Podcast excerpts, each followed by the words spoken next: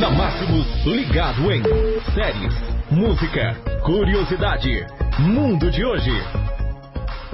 Fique ligado na Máximos FM, hoje terça-feira, dia 7 de janeiro de 2020, trazendo uma notícia aqui da Vigilância Sanitária lá da cidade de Ilha Solteira. Vigilância Sanitária analisa a água usada em rave após dezenas de pessoas passarem mal no interior de São Paulo.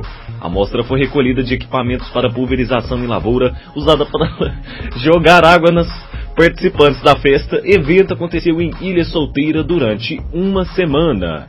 A festa foi realizada entre os dias 27 de dezembro e 2 de janeiro em uma propriedade rural de Ilha Solteira. Cerca de 2.500 pessoas participaram da rave. Que engraçado, a galera pegou um, pulvor, um pulverizador, né, Matheus, de jogar água no povo e usou para jogar água nos participantes da festa. O resultado disso foi que a galera passou mal e foi bem feia a situação. Teve sintomas de náusea, vômito, diarreia, teve muita coisa.